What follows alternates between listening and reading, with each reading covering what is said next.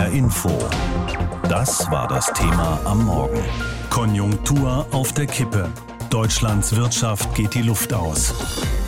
Der Toilettenpapierhersteller Hakle, der Schuhhändler Görz, der Automobilzulieferer Dr. Schneider. Sie alle haben in letzter Zeit Insolvenz angemeldet. Und in großen Teilen der deutschen Wirtschaft geht die Angst um, dass das nur der Anfang sein könnte. Denn die Zeichen stehen nach Ansicht vieler Fachleute auf Rezession. Und die derzeit schwierige Gemengelage aus hohen Energiepreisen, Inflation und Lieferkettenproblemen könnte für viele Firmen das Ende bedeuten. Darüber habe ich vor der Sendung mit Reinhold von Eben-Worlé gesprochen. Er ist Präsident des Verbandes Die Familienunternehmer und außerdem als Produzent von chemischen, natürlichen und kosmetischen Rohstoffen Selbstunternehmer. Herr von Eben-Worlé, vor einigen Tagen wurde Bundeswirtschaftsminister Robert Habeck in der ARD-Sendung Maischberger gefragt, ob er wegen der hohen Energiepreise eine Insolvenzwelle befürchtet. Seine Antwort lautete nicht unbedingt. Wie sehen Sie das? Ich befürchte allerdings eine sehr starke Insolvenzwelle auf uns zurollen. Nicht nur die Beispiele, die Sie genannt haben, aus der Papierindustrie, aus dem Einzelhandel und anderen Industrien sind Warnzeichen, sondern wir sehen auch verschiedene Werkschließungen und Kurzarbeitanträge in der metallurgischen Industrie, aber auch in der Zement- und anderen energieintensiven Industrien.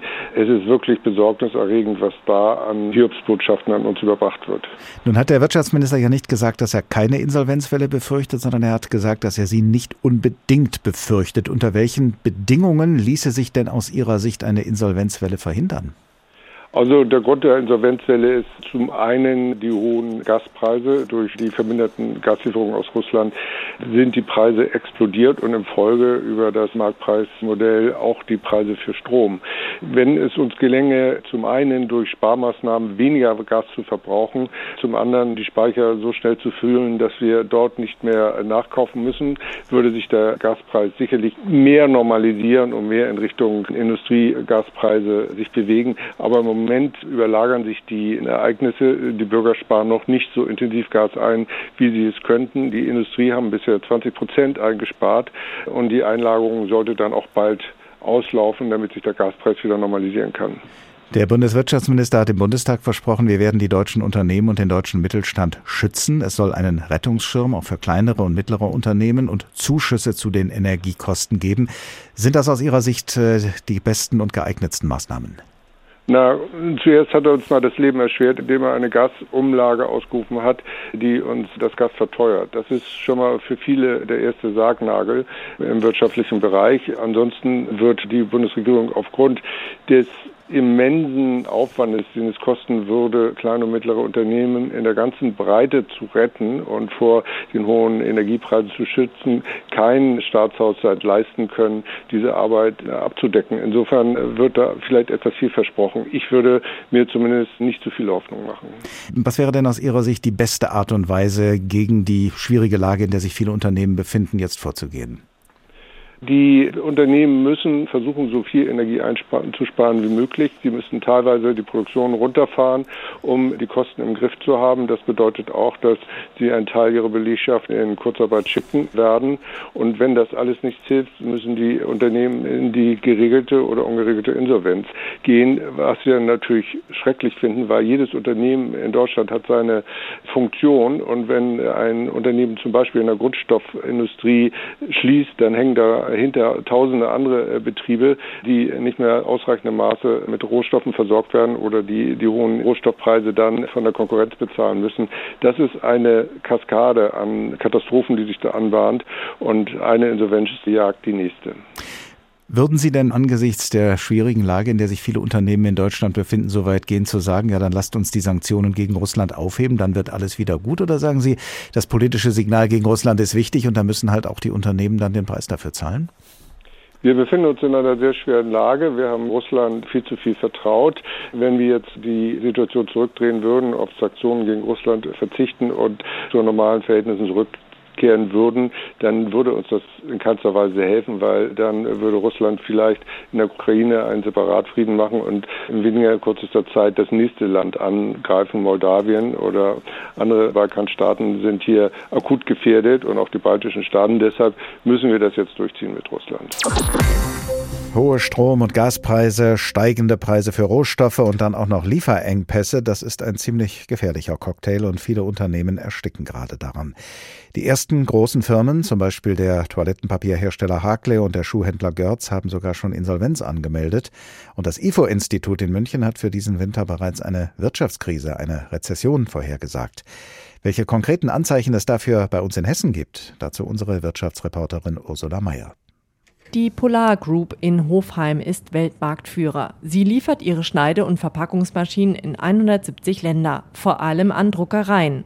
Doch mittlerweile ist die Produktion in Stottern geraten, erzählt Geschäftsführer Michael Wombacher. Wir haben Maschinen in der Halle stehen, die zu 80, 90 Prozent fertig bearbeitet sind und da fehlen einzelne Bauteilkomponenten und damit kann man diese Maschine nicht ausliefern, weil die nicht funktioniert. 65 Maschinen stehen hier zurzeit herum, manche sind bis zu eine Million Euro wert.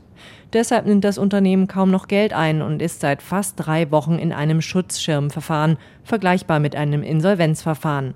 Es fehlen von Chips bis zu Gussteilen verschiedenste Bauteile und gerade die Gussteile könnten auch immer teurer werden, meint Wombacher. Da wissen wir noch gar nicht, wie die Lieferanten mit den Gaspreisen, das ist ja auch ein energieintensives Geschäft, wie die damit umgehen und was da passiert. Die Energiekrise ist ein Riesenproblem. Das zeigt eine aktuelle Umfrage der hessischen Industrie- und Handelskammern. Demnach fürchtet fast jedes zweite hessische Unternehmen wegen der hohen Gaspreise und Stromkosten um seine Wettbewerbsfähigkeit. Und jedes vierte Unternehmen stellt deshalb bereits wichtige Investitionen zurück, etwa für mehr Klimaschutz. Besonders betroffen sind Unternehmen, die bei der Produktion sehr viel Energie verbrauchen, meint Dirk Pollert, Hauptgeschäftsführer der Vereinigung der hessischen Unternehmerverbände. Wir haben beispielsweise Betriebe äh, gehabt, die im Bereich Stahl, im Bereich äh, Glasfertigung unterwegs sind, die äh, durchaus schon angemeldet haben, dass sie hier ganz große Schwierigkeiten haben. Da werden die erleichterten Kurzarbeiterregelungen werden eine Zeit lang helfen, aber nicht alleine, weil die sich ja nur auf die Personalkosten erstrecken. Oft bleiben die Unternehmen laut Pollard auf ihren hohen Energiekosten sitzen, denn sie können sie auch nicht immer an die Kunden weitergeben und für ihre Waren höhere Preise verlangen, wenn sie im internationalen Wettbewerb weiter bestehen wollen. Dazu kommt ein weiteres Problem, meint Jörg Krämer, Chefvolkswirt der Commerzbank. Wenn wir nicht genug Gas äh, sparen in Deutschland, dann hat die Regierung ja angekündigt, dass sie den Gasverbrauch rationieren wird zu Lasten der Industrie, des verarbeitenden Gewerbes. Und das wäre natürlich dann für die Unternehmen ganz schwierig, denn dann können sie überhaupt nicht mehr produzieren, wenn sie auf Gas angewiesen sind oder viel, viel weniger. Kommt also die befürchtete Pleitewelle, das lässt sich Krämer zufolge extrem schwer vorhersagen. In Hessen ist sie bislang ausgeblieben. Nach Angaben des Statistischen Landesamtes gab es im ersten Halbjahr 2022 knapp 600 Unternehmensinsolvenzen. Das war nur etwas mehr als im Jahr zuvor. Und auch Anzeichen für eine Wirtschaftskrise, also eine Rezession, gab es zumindest für Hessen laut Statistiker bislang nicht. Doch sollten die Preise für Strom und Gas weiter so hoch bleiben, müssten immer mehr Unternehmen Maschinen anhalten oder gar abschalten, meint Ulrich Kater, Chefökonom der DK Bank. Das alles wird dazu führen, dass wahrscheinlich im Winter das Bruttoinlandsprodukt in Deutschland sinken wird. Das Münchner IFO-Institut erwartet klar eine Winterrezession und auch die Jahre danach dürften schwierig werden. Einige Unternehmen in Deutschland haben bereits ihre Produktion gestoppt, weil sie bei den hohen Energiepreisen kaum noch wirtschaftlich arbeiten können. Auch in vielen Handwerksbetrieben ist die Sorge groß, so zum Beispiel in einer Metzgerei in Sulzbach im Main-Taunus-Kreis. Dort hat sich unser Reporter Davide Didio umgeschaut. War das gewesen? Alles hat ein Ende. Nur die Wurst hat zwei, deshalb müssen wir vorne einen Knoten machen. In der Wurstküche von Metzger-Obermeister Oliver Weber aus Sulzbach laufen die Maschinen im Dauerbetrieb. Kochtöpfe, Gasherd, Mixer, Kühlschränke und jetzt gerade der Wurstfüller. Vor wenigen Tagen wurde erst der Gasabschlag der Metzgerei von 360 Euro im Monat auf 690 Euro erhöht, also fast verdoppelt. Das könnte man noch stemmen, sagt Weber. Wenn jetzt noch eine Strompreiserhöhung kommen würde, wäre das allerdings fatal. Wenn ich jetzt derzeit 1800 Euro Strom habe und der Stromplan wird gekündigt, dann ähm, ist es natürlich auch so, wie es einem Kollegen in Bayern passiert ist, der 2500 ähm, Euro Abschlag hatte und dann gesagt bekommt als Alternative, sie können 7500, können wir weitermachen. Das ist nicht mehr machbar. Also ich kann die für die Fleischwurst nicht jetzt 30 Euro im Kilo nehmen. Schwierig, das funktioniert nicht. Er verbrauche im Jahr knapp 80.000 Kilowatt Strom, ein energieintensiver Handwerksbetrieb. Viele Unternehmen in Deutschland leiden unter den steigenden Preisen. Erste Metzgereien oder auch Bäckereien haben aufgegeben. Metzger Oliver Weber. Wir sind Grundversorger, das heißt, wir in der Metzgerei verkaufen Produkte für das tagtägliche Leben. Und wenn wir das so zerstören und dann haben wir halt die Industrie, die von Hamburg, München äh, ähm, halt die eine dieselbe Wurst äh, herstellen und der eine selbe Geschmack da ist und dieses Kulturgut, was wir hier in unserem Land haben, das, das wird zerstört und das ist einfach, ähm, das geht nicht. So, 5,10 Euro. Ein weiteres Problem, die steigenden Preise bekommen auch seine Kundinnen und Kunden zu spüren. Oliver Weber sagt, dass nicht nur weniger kommen würden, teilweise würde sein Team sogar wegen der hohen Preise beschimpft werden. Thomas Kolbe aus Niederhöchstadt will sich gerade Pfefferbeißer kaufen. Er hat für die Preiserhöhung allerdings Verständnis. Kann aber auch natürlich verstehen, sage ich jetzt mal so, Betriebe wie jetzt zum Beispiel hier den Feinkostweber, dass sie natürlich auch, ich sag mal, ihre Preise mit Sicherheit erhöhen müssen. Wäre natürlich schade für viele Betriebe. Also ich kenne auch in äh, Frankfurt Höchst noch andere Betriebe, wo, äh, wo es dann halt schon eng wird und ähm, schwierige Situation mit Sicherheit für alle Beteiligten im Augenblick. Deswegen hat Oliver Weber eine klare Forderung. Ich würde mir wünschen von der Politik, dass die einfach verstehen, dass wir im mittelständischen Unternehmen, sei es Metzgerei, Bäckereien, es gibt ja noch ganz andere äh, äh, energieintensive Betriebe, dass verstanden wird, dass man hier die Wirtschaft zerstört, wenn man die Energie weiterhin so explodieren lässt. Eine Alternative gäbe es für Oliver Weber nicht. Wenn bei ihm die Strompreise steigen, müsste wohl auch er nach gut 30 Jahren seinen Betrieb schließen. Steht Deutschland gerade vor einer großen Welle von Insolvenzen? Auf jeden Fall stehen viele Unternehmen unter Druck wegen der hohen Energiepreise, wegen der Inflation oder auch wegen Lieferkettenproblemen. Und in den letzten Tagen haben tatsächlich einige Traditionsunternehmen in Deutschland Insolvenz angemeldet. Unter anderem der Toilettenpapierhersteller Hakle. Der Verband der Papierindustrie schlägt deshalb Alarm und weist auf die existenzbedrohende Lage vieler Firmen hin. Darüber habe ich vor der Sendung mit Marietta Jass-Teichmann gesprochen. Sie ist Geschäftsführerin der Papierfabrik Adolf Jass in Fulda und zugleich Vorsitzende des Verbandes der Papier- und Pappenindustrie Hessen. Frau Jass-Teichmann, in Ihrer Fabrik in Fulda produzieren Sie Wellpappenrohpapier. Das ist das Material, aus dem dann Kartons und Verpackungen hergestellt werden. Warum brauchen Sie dafür so viel Gas und Strom? Wir benötigen für die Herstellung von Papier Prozesswärme, denn äh, einer unserer Produktionsschritte besteht darin, die noch feuchte Papierbahn über dampfbeheizte Zylinder zu führen und sie damit zu trocknen. Strom benötigen wir vor allen Dingen für den Antrieb unserer großen Maschinen. Und beides, Strom und Dampf, erzeugen wir in unserem Kraftwerk mit Gas, das ja politisch auch als Brückentechnologie äh, favorisiert wird. Und wir haben einen zweiten Standort in Thüringen, wo wir Papier produzieren. Dort haben wir ein anderes Energiekonzept, da kaufen wir den Strom auf dem Markt ein. Seit Beginn des Krieges in der Ukraine haben sich nun die Preise für Strom und Gas vervielfacht. Was heißt das wirtschaftlich konkret für Ihr Unternehmen? Ja, die explodierenden Gas- und Strompreise bedeuten für unser Unternehmen eine enorme Kostenbelastung. Und ähm, hinzu kommt jetzt auch noch die Gasumlage. Und wenn ich mal auf die gesamte Papierindustrie schaue, dann wird alleine die Gasumlage über ihre Laufzeit von 18 Monaten eine Mehrbelastung von einer Milliarde Euro für diese Industrie bedeuten. Mehr als die Branche derzeit verdient. Wie gehen Sie mit dieser Situation um? Erhöhen Sie jetzt die Preise oder versuchen Sie kurzfristig Energie zu sparen oder was machen Sie? Ja, natürlich sparen wir in unserem ureigensten Interesse Energie. Wir arbeiten seit jeher daran, durch technische Optimierung den Energieeinsatz pro Tonne Papier zu senken. Das ist bei uns also keine Eintagsfliege. Nicht zuletzt hat Deutschland mit die höchsten Energiekosten in Europa und ähm, da wir mit unseren Papieren den europäischen Markt bedienen, müssen wir wettbewerbsfähige Kosten haben, gestern wie heute. Nun hat wahrscheinlich kaum jemand damit gerechnet, dass wir jetzt einen Krieg in der Ukraine haben mit all seinen Folgen für die Energieversorgung. Aber grundsätzlich war doch schon lange klar, dass die Industrie versuchen muss, auf erneuerbare Energien umzusteigen, etwa auf Wasserstoff. Und wenn das geschehen wäre, dann gäbe es jetzt ja möglicherweise gar nicht diese Probleme, die aus dem Ukraine-Krieg sich ergeben haben. War Ihrem Unternehmen oder Ihrer Branche es nicht möglich, auf diese Entwicklung zu reagieren oder haben Sie doch ein Stück weit diese wichtige Entwicklung verschlafen? Also wenn Sie Wasserstoff ansprechen, stünde morgen Wasserstoff zur Verfügung, würden wir sofort in Wasserstoffturbinen investieren. Nach jetzigem Informationsstand wird aber frühestens 2030 eine Wasserstoffpipeline an unseren Standorten entlang führen. Und was ist mit anderen erneuerbaren Energien, die es schon länger gibt? Ja, äh, also was wir zum Beispiel machen, äh, wir nutzen das Biogas äh, unserer Abwasserreinigungsanlage und befeuern damit einen unserer Dampfkessel.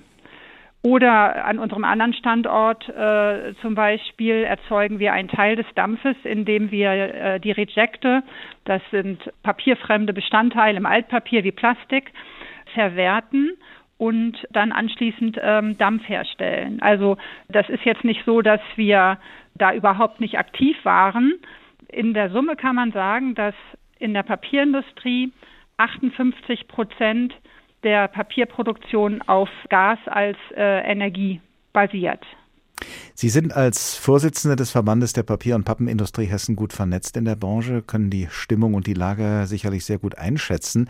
Sehen Sie eine Insolvenzwelle kommen? Das ist ganz schwierig zu sagen.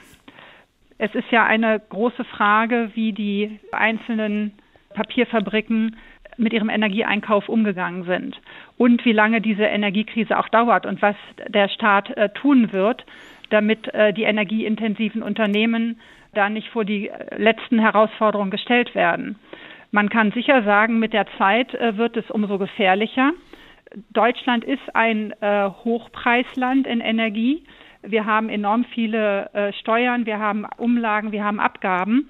Wir sind da gegenüber dem äh, europäischen Wettbewerb schlecht aufgestellt. Und wir sind äh, alle Papierfabriken, würde ich sagen, egal äh, in welchem Sortenbereich, agieren europäisch. Wir müssen uns da auch mit dem europäischen Wettbewerb äh, vergleichen und müssen da wettbewerbsfähig sein. Dazu gehören natürlich auch die Energiekosten. Energie ist klar, wir sind energieintensive Industrie. Die Kosten haben schon einen maßgeblichen Anteil an unseren Kosten und an der ganzen ja, wirtschaftlichen Situation. Das Glasstudio Derix in Taunusstein im Rheingau-Taunus-Kreis kann auf eine mehr als 150-jährige Geschichte zurückblicken. Besonders berühmt sind die Kirchenfenster, die aus Gläsern der Firma Derix hergestellt werden, wie etwa das Fenster von Gerhard Richter im Kölner Dom. Nur Glasherstellung verbraucht Unmengen von Gas, das in diesen Zeiten knapp und teuer geworden ist. Und deshalb gibt es in Taunusstein jetzt große Sorgen, ob die dazugehörige Glashütte noch genug Gas bekommt und was das kosten wird. Falls es zu Problemen kommt, stünde eine jahrhundertealte Tradition vor dem Aus. Juliane Ort berichtet. Noch kann Rainer Schmidt einigermaßen schlafen. Das ist aber der reine Selbstschutz. Es wird äh, zunehmend äh, schwieriger. Der Geschäftsführer der Glasstudios Derix macht sich Sorgen um seine Glashütte im bayerischen Waldsassen. Dort werden nach traditionellem Verfahren die mundgeblasenen Glasscheiben hergestellt, die Derix für seine Glaskunst braucht.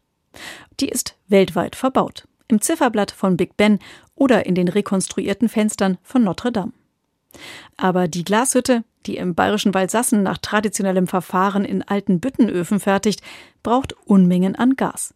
Und das wird immer teurer. Wenn ich sehe, dass die Preise im Gassektor von im Vergleich zu zwölf Monaten über 1035 Prozent gestiegen sind, dann bin ich dann schon immer wieder ein bisschen unruhig. Und da sind nicht nur die hohen Kosten, sondern auch die Furcht davor, dass das Gas ganz abgestellt wird. Denn die Glashütte ist von der Bundesnetzagentur nicht auf die Liste der Großverbraucher gesetzt worden. Und das bei einem jährlichen Kilowattverbrauch im zweistelligen Millionenbereich. Für Rainer Schmidt bedeutet das, es ist unsicher, ob er noch Gas bekommt, wenn es wirklich knapp werden sollte. Und wenn nicht, hätte das gravierende Folgen. Die drei Glasschmelzöfen, die wir haben, würden ähm, zerstört. Ähm, sprich ein Schaden, der nicht unerheblich ist, circa drei Millionen. Und äh, ich müsste 70 Mitarbeiter nach Hause schicken, weil wir können ja kein Glas schmelzen. Die Büttenöfen in der Glashütte sind anfällig. Sie müssen Tag und Nacht befeuert werden. Wenn die Hitze abrupt abfällt, gehen sie kaputt. Und dann wäre eine der letzten Glashütten-Geschichte, die mundgeblasenes Glas in dieser Qualität für Künstler und Restauratoren weltweit herstellt. Wie für den Künstler Gerhard Richter und sein 22 Meter hohes Fenster im Kölner Dom, erinnert sich Rainer Schmidt. 72 Farben, zum Teil für ihn hergestellt worden oder eben aus dem äh, Standard äh, genommen worden. Aber wir können als einzige Glashütte auf der Welt 5000 Farben plus. Eine Farbpalette, die auch den Düsseldorfer Künstler Bernhard Adams begeistert hat. Er hat kürzlich für die Immanuelkirche in Königstein ein Rosettenfenster gestaltet und sich dafür Farben in der Glashütte in Waldsassen ausgesucht. Die Handwerkskunst und die Herstellung in der historischen und denkmalgeschützten Halle haben ihn begeistert. Das ist einzigartig, das zu sehen, ja. Und es ist eben menschgemacht. Es ist niemand da, der eine Maschine bedient, der austauschbar ist. Das Band läuft nicht von alleine, sondern ähm, die Glasbläser dort müssen das Glas machen, sonst entsteht da nichts. Noch entstehen dort die begehrten Glasplatten, und zwar mit Gas. Mittelfristig sollen in der Glashütte andere Energieträger zum Einsatz kommen, wie Holzpellets. Aber das braucht Zeit und Investitionen. Und ganz ohne Gas wird es nicht gehen. Eigentümer Rainer Schmidt bleibt aber zuversichtlich, dass seiner Glashütte nicht der Ofen ausgeht, trotz der bedrohlichen Lage. Ich kann mich als Hüttenbesitzer jetzt nicht hinstellen und sagen, naja, wenn die uns in den Ofen abstellen, dann, dann fallen die zusammen. Das wäre das ähm, Schlimmste, was passieren kann. Wir müssen auch ähm, für unsere Mitarbeiter der Fels in der Brandung sein. Da hängen ganz viele Familien dran, die eben genug belastet sind. HR Info. Das Thema. Wer es hört, hat mehr zu sagen.